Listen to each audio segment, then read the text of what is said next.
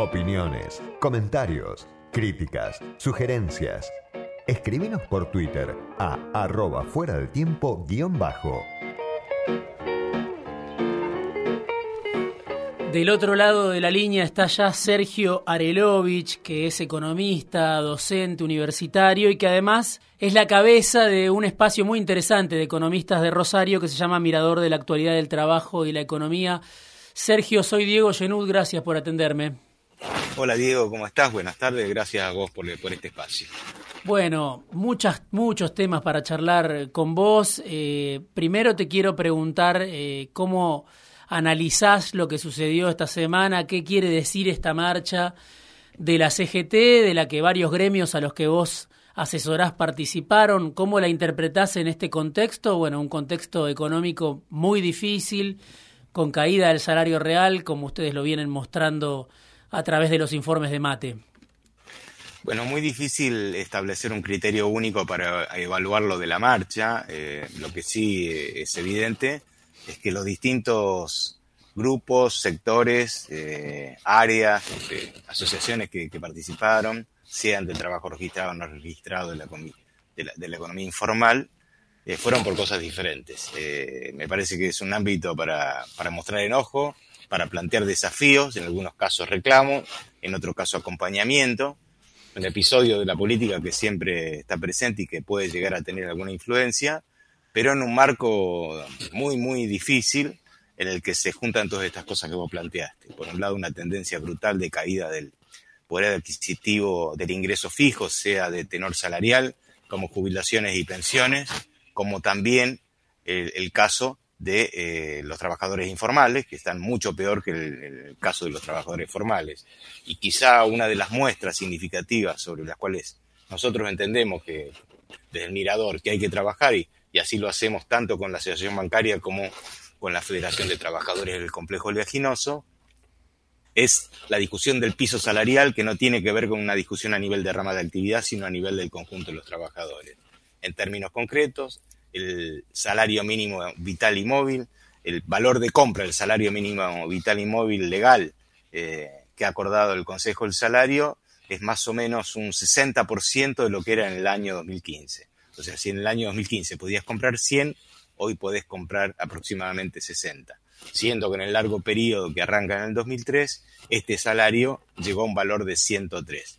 Y el valor este, nominal del, salario mínimo vital y está muy lejos, incluso lo que en otro ámbito del poder eh, ejecutivo nacional, que es el INDEC, se estima el mínimo indispensable para una vida digna por encima de los niveles de pobreza, que es lo que mide INDEC, ¿no?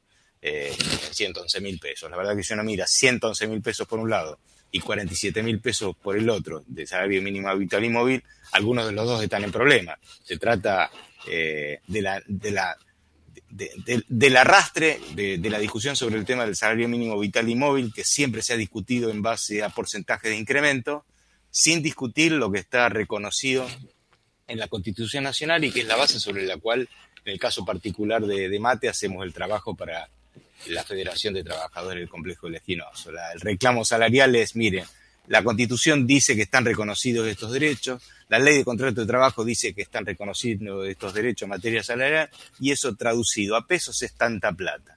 Si el salario mínimo vital y móvil está en 47 mil, es un problema de medición o es un problema de que la, representación sindical no se pone firme frente a algo que hoy es eh, eh, muy evidente y que es lo lejos que está ese valor de lo que necesita cualquier ciudadano o ciudadana que habite en la Argentina. Sí, veía eh, una especie de performance que organizaban desde algunas organizaciones sociales eh, en estos días. El, lunes creo que hay una reunión del Consejo del Salario. Decían el salario mínimo vital y móvil ha muerto, ¿no? Eh, justamente por estos números que, que vos marcabas. Lo despedimos con dolor Claro, eh, es difícil a veces analizar en perspectiva histórica. Vos lo comparabas con 2015, pero los, nostálgicos del, kirchnerismo, del primer kirchnerismo, o los que recuerdan cómo fue aquella recuperación del salario después de la devaluación, dicen en los años de Néstor Kirchner el salario mínimo vital y móvil era una herramienta ¿no? que impulsaba la reactivación, la mejora del salario, el consumo eh, y el mercado interno. Todo eso parece... Eh, parte de una Argentina que, quedó atrás para mal, ¿no? Eh, eh, donde el salario ya hoy no es una variable que, motorice, sino que legitima esta caída del salario real que, que impacta tanto en la economía formal como en la economía informal, ¿no? Sí, bueno, vos sabés que el Consejo del Salario, entre las funciones que tiene, hay una nominalmente expuesta en la Ley 25413, que es la de eh, aprobar una metodología que permita calcular a cuánto tiene que ascender el salario mínimo vital y móvil. Desde que existe el Consejo del Salario, nunca se abocó al estudio ni al análisis de una metodología. Por eso se reduce la discusión a un porcentaje de incremento, desconociendo qué es constitucionalmente el salario mínimo vital y móvil y el reconocimiento de la necesidad de un ingreso de un ingreso para el acceso a un conjunto de derechos que, dado que vivimos el capitalismo, son derechos que para ejercitarlos tenés que acudir al mercado y por lo tanto tienen precio. Eh, y esta es la discusión de fondo. Si seguimos homologando que el salario es un salario de miseria o si el salario mínimo vital y móvil debe eh, corresponder con aquellos derechos enunciados, te reitero, en Constitución Nacional, en la ley 2744 del contrato de trabajo y en un conjunto de normas de normas complementarias. Esta es la discusión de, de fondo, que es una discusión tan vieja como el capitalismo. Los empresarios decían que el salario lo tiene que fijar el mercado, los trabajadores dicen, decían, siguen diciendo que el salario lo debe determinar las necesidades. Bueno, esta disputa en materia de distribución del ingreso con la coyuntura particular de la Argentina es gravísima precisamente por estas enormes diferencias que separan los ingresos reales versus las necesidades traducidas a pesos. ¿no? Sí, ¿y qué, qué papel tiene en este contexto eh, el Estado, no? Justamente, porque lo que vos estás contando es la caída del salario, si uno lo compara también con el INDEC, lo, que hace falta para, para cubrir una canasta básica está también en, esos números que vos dabas, alrededor de, de 100 mil pesos o por encima incluso. ¿Y qué está haciendo el Estado desde que asumió el frente de todos, que además asumió con, con la promesa de, de recuperar ingresos, de encender la economía, etcétera? Bueno, viste que el Consejo del Salario tiene representación tripartita. Está el mm. Estado sentado ahí, están las organizaciones de los trabajadores reconocidas a los fines de la negociación y están las cámaras empresarias. Eh, ni CTA ni CGT ha levantado esto que yo estoy planteando y que es el norte sobre el cual nosotros trabajamos para las entidades sindicales. Me parece que es una falta. Pero tampoco el Estado.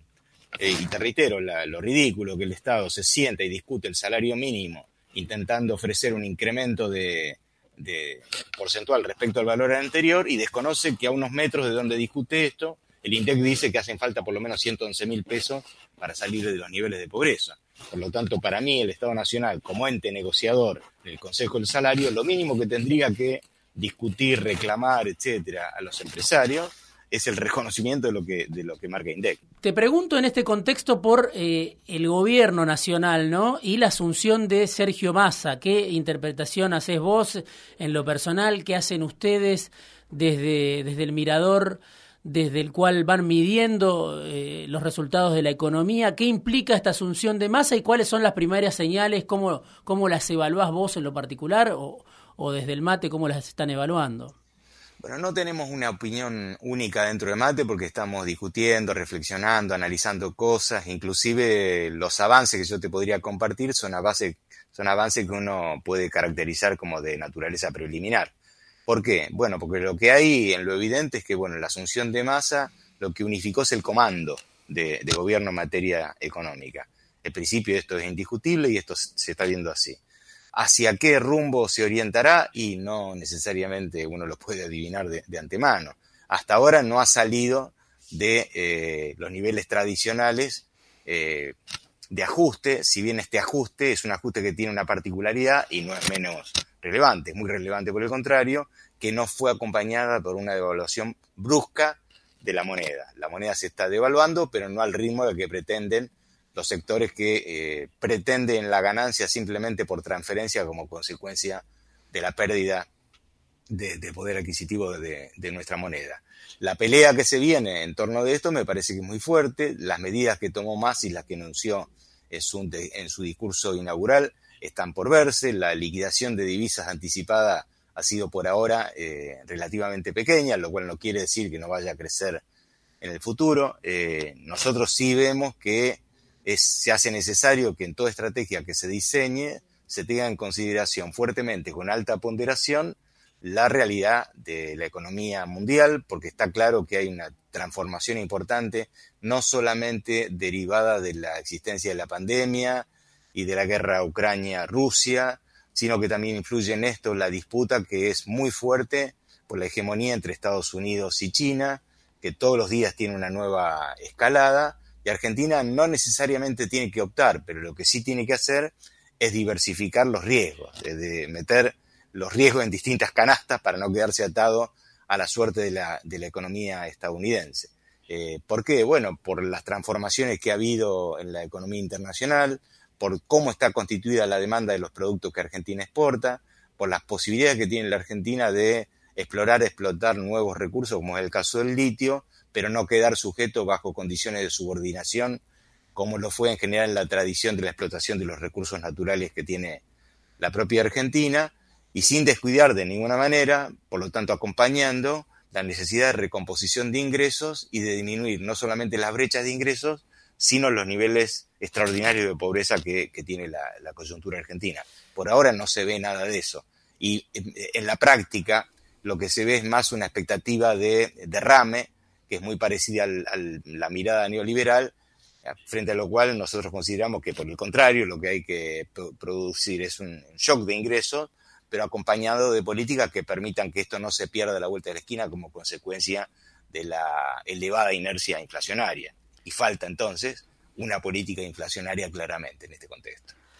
Massa cuando anunció, bueno, sus primeras medidas, cuando hizo su aparición, puso como prioridad número uno, ¿no? Orden fiscal.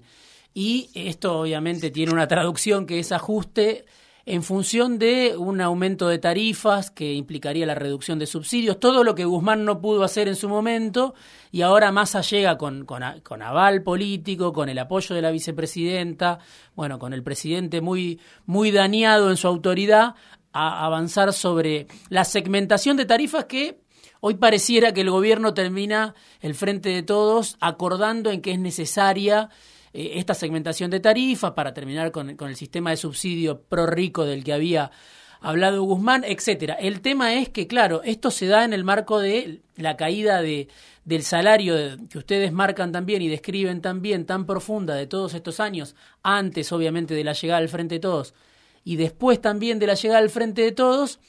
Y lo que te dicen en el gobierno, y lo dice cualquier economista, es, bueno, no se pueden aumentar los salarios si faltan dólares, ¿no? cómo se sale de esta trampa, ¿no? Que eh, es la que de alguna manera está en el fondo de, la caída del salario real, o por lo menos desde el gobierno lo explican así, no tenemos los dólares suficientes para eh, convalidar una recuperación del salario y evitar que, siga cayendo el salario real. Bueno, Diego, son, varias cosas en, torno de lo que vos planteás. Por un lado, eh, uno podría coincidir que hay problemas en el plano fiscal y que por lo tanto hay que resolver ese déficit, pero para eso lo que hay que analizar detalladamente es cuál es el origen del déficit. Y la problemática del déficit, nosotros entendemos que está mucho más atada al problema del ingreso que al problema del gasto. Eh, por lo tanto, lo que hay que discutir es cómo haces para incrementar la recaudación y no cómo haces para disminuir el gasto.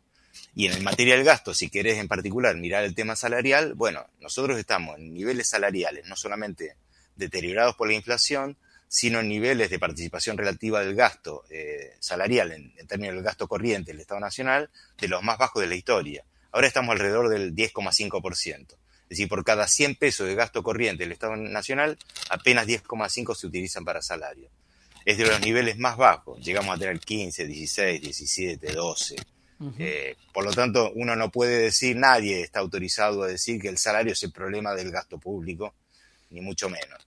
Y para poder sostener los niveles de pobreza de quienes están fuera del sistema o quienes estando dentro no les alcanza para comer, es indispensable seguir sosteniendo, profundizando y apuntalando todo el conjunto de programas sociales que juegan como un salvavidas y hacen posible que esto no haya reventado en mil pedazos.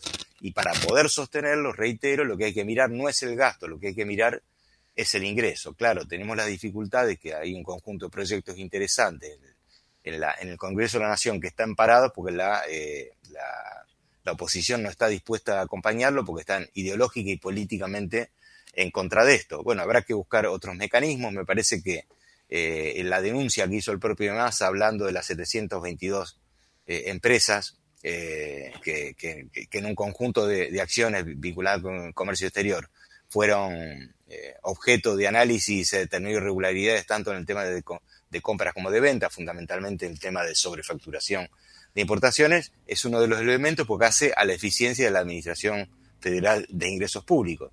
Pero hay otra serie de cuestiones, como eh, incluso modificaciones que tienen que ver con el comercio exterior, que nosotros hemos publicado un artículo eh, acompañado por el equipo de la revista Crisis ahí, eh, asociado con cómo se determinan los volúmenes de dinero sobre los cuales se calculan los derechos de exportación por un lado y la liquidación de divisa por, el otro. Y esto está montado sobre una rémora legislativa que viene de años de dictadura y no, no se ha tocado. Y que también merece, merece ser revisada. Sergio, eh, te pido que me esperes un segundito en línea. Eh, vamos a un corte muy breve y quiero que me cuentes de esa investigación que hicieron con la revista Crisis y del comportamiento de las cerealeras, que obviamente es un sector que conoces muy bien por tu trabajo en Rosario, por además ser asesor del sindicato de aceiteros. Así que si me puedes esperar un segundito en línea, volvemos para charlar sobre las cerealeras y la economía en la Argentina. Fuera de tiempo con Diego Genud. Cinco años en FM Millennium. Sigo conversando con Sergio Arelovich, que es docente universitario, economista y coordina el equipo de economistas de la Universidad Nacional de Rosario, que se llama Mirador de la Actualidad del Trabajo y la Economía. Sergio, contame cuál es el comportamiento de las cerealeras en este caso, porque claro, vemos a un gobierno que, dada su debilidad, dada la falta de dólares, está tratando de que las cerealeras le tiren una soga para llegar a fin de año, para, bueno, para llegar al, momento otra vez de la cosecha, falta muchísimo para, para, para los, meses de liquidación más elevados en abril del año que viene, y el gobierno está esperando que las cerealeras le liquiden, le adelanten la liquidación.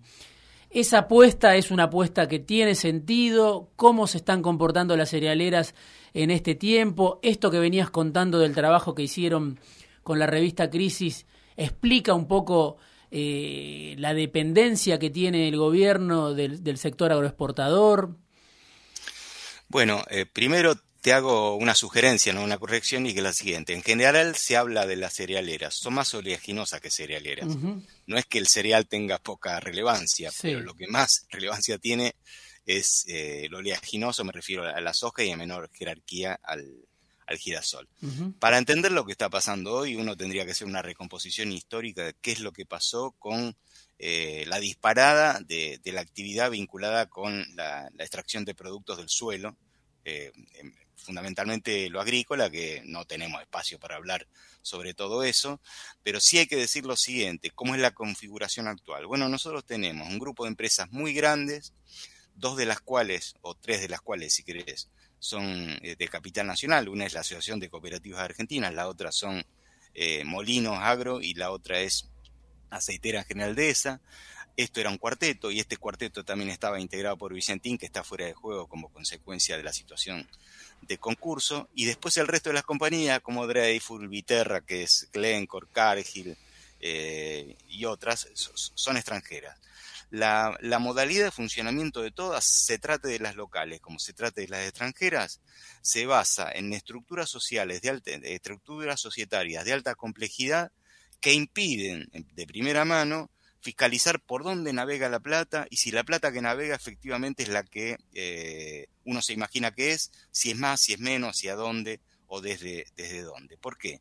Porque estas estructuras societarias complejas, sobre todo en el caso de las extranjeras, pero reitero, también en el caso de, la, de las nacionales, están enganchadas con algún trámite de venta o de compra, fundamentalmente de venta en el caso de las, del complejo leginoso exportador, con eh, empresas radicadas en guaridas fiscales o en zonas de baja o nula tributación. Por lo tanto, toda venta que sale de la Argentina no necesariamente se declara hacia el destino final, sino que lo que se declara es hacia un destino intermedio, en general figurado, como recurso para poder refacturar al precio definitivo, casi definitivo, en destino. Con lo cual ahí hay un problema que dado que sobre esto no hay regulación ni no hay prohibición, como no está prohibido, por defecto está permitido, está permitido que una empresa radicada en la Argentina, que puede ser una compañía multinacional, como el, como el caso del grupo Glencore que colecciona causas judiciales en todo, en todo el mundo, eh, pueda vender a empresas que pertenecen al mismo, al mismo grupo empresario, radicada en otro rincón del planeta, y por lo tanto obligar a la FIP a empezar a discutir lo que se conoce con el nombre de precio de transferencia. Si el precio que dice al cual le vendió a la destinataria que puede estar ubicada en alguna guarida fiscal es un precio que es razonable o asociado con lo que existe en el mercado internacional o es un precio dibujado para poder pagar menos derechos de exportación en el caso de la Argentina, menos impuestos a las ganancias y por lo tanto eh, ser, ser motivo de las maniobras que, entre otras cosas, nosotros hemos tratado en el artículo de la revista Crisis. Pero esto no existe desde ahora, existe desde hace mucho tiempo, los sucesivos gobiernos nacionales no se han metido en esto, o sea que de alguna manera han naturalizado el derecho de que cada una de estas empresas puedan venderse a sí mismas desde la Argentina hacia una guarida fiscal y de ahí a otra guarida fiscal, quizá y por ahí a otro, al destino definitivo, y que se pierda el rastro tal que imposibilita a la propia, al propio órgano de la fiscalización, me refiero a FI, para poder terminar en qué consistió la operación, cuánto mide, a qué precio, etcétera. No obstante, debo reivindicar lo que ha hecho Mercedes Marcó del Pon en su gestión a cargo de la FIP, cuyos resultados se van a empezar a ver de a poco y que es el conjunto de acuerdos eh, de intercambio de información con un conjunto de los países del mundo, incluido Estados Unidos, que tiene el gran paraíso fiscal de Delaware. ¿no? Sí, eh, esto, claro, coincide con eh, un contexto en el que el gobierno nacional, por supuesto, el del Frente de Todos, heredó sin duda dificultades, como, como repiten desde el gobierno, la deuda, la pandemia, pero con la pandemia se produjo eh, un contexto excepcional que le permitió al gobierno tener un superávit comercial excepcional, ¿no? De alrededor de 30 mil millones de dólares, según las cifras oficiales, desde que asumió el gobierno, un poco por, por el precio de los commodities, otro poco porque hubo menos salida de dólares por turismo. Sin embargo, ese superávit comercial se perdió, eso también lo cuenta uno de los últimos informes del MATE. ¿Qué, hizo mal el gobierno? Porque todo el tiempo estamos hablando de la debilidad, de la falta de dólares, pero hubo un superávit comercial de 30 mil millones de dólares que entre Guzmán y Pese, entre la conducción económica, no supieron cómo retener, ¿no? Sí, bueno, ahí se, se juntan varias cosas. Eh, bueno, el factor más importante que explica por qué se perdió la posibilidad de que eso incremente las reservas internacionales, ese saldo comercial positivo incremente las reservas internacionales, es el pago de deuda por parte de las compañías radicadas en la Argentina, fundamentalmente las extranjeras, hacia eh, entidades financieras eh, transnacionales o hacia propios eslabones del mismo grupo económico. ¿Por qué? Bueno, porque sobre esto no hay regulación. Eh, como no hay regulación, entonces las, las, las entidades radicadas en la Argentina se se consideraron con derecho ir a pedir al Banco Central X cantidad de dólares para poder cancelar en forma anticipada o en forma regular y habitual los vencimientos de las deudas que tenían, por ejemplo, con sus respectivas casas matrices o eslabones de la, de la misma casa matrices, pero del mismo grupo económico, y que, te reitero, explican el primer factor de esto. Después está el tema de la formación de, activos externos. Y sobre esto yo quisiera puntualizar lo siguiente. Hay como una especie de práctica. Eh, no solamente de los gobiernos conservadores, sino de los gobiernos nacionales populares que supimos conseguir, eh, de naturalización del derecho de la formación de activos externos, que es el derecho que cada uno se pueda llevar un pedacito de las reservas internacionales a su casa. Esto es inadministrable, esto es inaceptable. Y esto ha permitido durante muchísimo tiempo que eh, en momentos de superávit de la balanza comercial siga habiendo fuga de divisas por derecha, eh, digamos, aceptadas legalmente. ¿Por qué? Porque hay un reconocimiento en la formación de activos externos. En uno de los últimos informes que en materia cambiaria hizo el Banco Central, hace una estimación de cuántos dólares hay en la Argentina fuera del sistema financiero.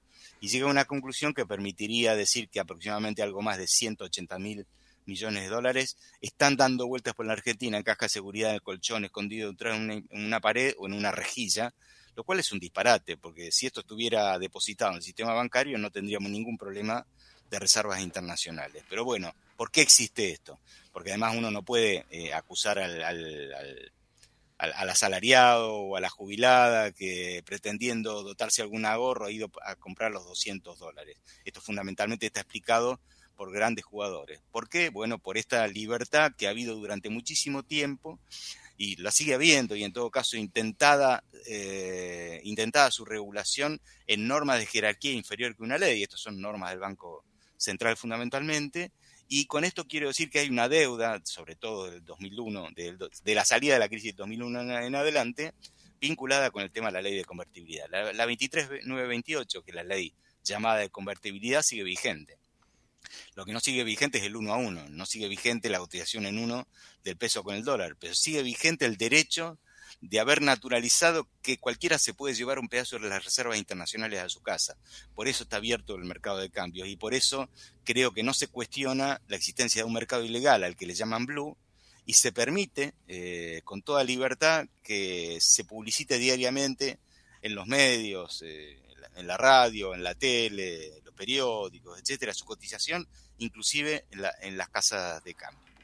¿Qué significa esto? Bueno, significa que hay que pensar. Eh, eh, yo, no soy de los partidarios que la Argentina se dolarice, ni mucho menos que eso, pero para defender la moneda, entiendo hay que crear una, constituir una nueva épica, y si habría un lugar por donde empezar, yo empezaría por los 180 mil millones de dólares que están fuera del sistema financiero. Hay que bancarizar estas tenencias. Porque además nadie se perjudicaría si vos la tenés para comprar un terreno, bueno, puedes hacer una, transferencia vía CBU de dólar a dólar, por lo tanto, nunca vas a perder.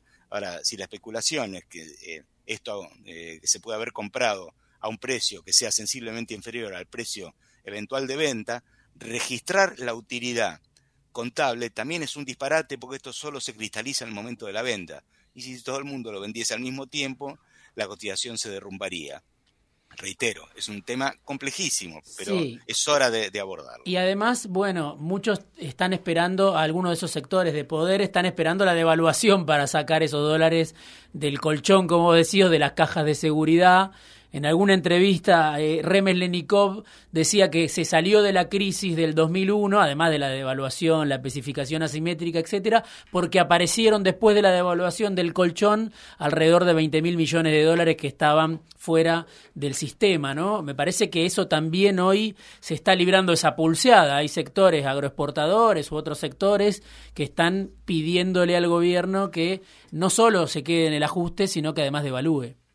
Bueno, esto que vos planteás, además tiene otro costado que me parece interesante también de señalar y que es el siguiente. En el sistema que vivimos, que es el capitalismo, lo fundamental de la ganancia proviene de la explotación del trabajo asalariado. Esta es la característica general del sistema en el cual vivimos. La ganancia se debe, la acumulación de capital es posible como consecuencia de que el trabajador brinda una cantidad de horas de trabajo que se reparte en parte bajo la forma de salario para él o para ella y en parte bajo la forma de ganancia para el empresario. Ahora, ¿qué pasa cuando la ganancia no está asociada en forma directa con la explotación del trabajo salariado? Pareciera como una forma de eh, apropiación de ganancia como precapitalista. Bueno, a eso se le llama renta, a eso se le llama rentismo. Y lo que tiene buena parte del empresariado argentino grande, eh, poderoso en nuestro país, es esta característica se deresponsabiliza por aquello que constituye el nudo del funcionamiento del sistema, que es la generación de trabajo excedente en la explotación del trabajo salariado, y en cambio pone todas las fichas en la obtención de ganancias, responsabilizándose precisamente este proceso que hace al núcleo o al nudo del funcionamiento sistémico. ¿Por qué? Bueno, por su espíritu rentístico. ¿Qué es esto de guardar un dólar debajo del colchón para esperar que una devaluación permita ir a cambiarlo a un valor mayor? Esto no tiene nada que ver con la actividad productiva, comercial y de servicios. Esto tiene que ver estrictamente con el rentismo, no con la especulación. La especulación es innata al funcionamiento empresario. Un empresario decide hacer esta cosa acá, allá, vende más, vende menos, le compra a este proveedor, no le compra, trabaja más a plazo. La especulación hace a la naturaleza funcionamiento sistémico. El rentismo es otra cosa. Es el rentismo la pretensión de la percepción de ganancia a expensa del trabajo que, eh, que se generó en otro lado, inclusive independizándose de su reproducción. Lo último que te pregunto, Sergio, que me estoy quedando sin tiempo, pero te quiero preguntar por un dato también del mate, que es eh, cómo perdieron eh, peso las jubilaciones, ¿no? En este tiempo, ustedes dicen desde de 2018 para acá perdieron 10 puntos en los gastos totales del Estado. Se llevaban el 52% de los gastos totales del Estado en 2018 las jubilaciones y este año bajaron a 42 puntos de los gastos totales, ¿no? Perdieron 10, obviamente eso no se compensa con este 15% de aumento que está dando anunciando ahora el gobierno y eso también es un factor que algunos economistas que apoyan el ajuste que está en marcha dicen, bueno, ¿Por dónde viene el ajuste? Bueno, viene por el aumento de tarifas, viene por el recorte de las transferencias y viene por la licuación de jubilaciones, porque siempre las jubilaciones van detrás, aumentando un semestre después de, que sube la inflación, ¿no? Bueno, efectivamente, si uno mira punta contra punta, suponete que uno diga julio contra julio, es probable que el número te dé, el número que te dé, es que la variación de julio contra julio haya sido más o menos parecida a lo que creció la inflación más o menos, pero un poquitito por debajo, pero no mucho. El problema es el cuándo se produce el ajuste, esto que vos mm, planteabas. Mm. O sea, una cosa que vos plantees un incremento el primer mes y otra que lo plantees en el mes 9. Por lo tanto, esto es lo que permite construir la diferencia. Pero además, esta comparación porcentual no es más que eso, una comparación porcentual. La pregunta es, ¿cuánto es la jubilación mínima? Hmm. Esto es lo inaceptable. Hmm. Después podemos discutir cómo se ajusta, si acompaña o no la inflación, si perdió o no ha perdido la inflación. Pero si lo que estamos hablando de un ingreso de miseria, con, niveles eh, que, todos conocemos, que están en términos por debajo de los 40 mil pesos, la, mínima, está claro que ahí hay un problema. ¿Y cuál es ese problema? Porque esto no alcanza ni siquiera a cubrir la canasta que mide otra dependencia del Estado Nacional, como te lo planteaba al inicio de esta, de esta conversación, que, que se integre. Entonces discutamos otra cosa. ¿A cuánto tiene que ascender la jubilación? Y después discutimos los mecanismos de actualización. Inclusive, te diría más, hasta se podría discutir que en la medida en que se recomponga el poder de compra, se podría diferir el ajuste respecto de, de la inflación, pero siempre sobre niveles nominales de ingreso que permitan una vida digna y no los niveles que actualmente están. Sergio, te agradezco muchísimo este rato en fuera de tiempo, muy interesante toda la charla, lo que tiene que ver con los ingresos y lo que tiene que ver con los dólares, los dos temas centrales, diría yo, de la economía argentina. Gracias a vos, Diego. Sergio Arelovich, economista, docente universitario y titular del Mirador de la Actualidad del Trabajo y la Economía, un grupo de economistas de Rosario que generan informes de manera permanente y siempre sigo con mucha atención.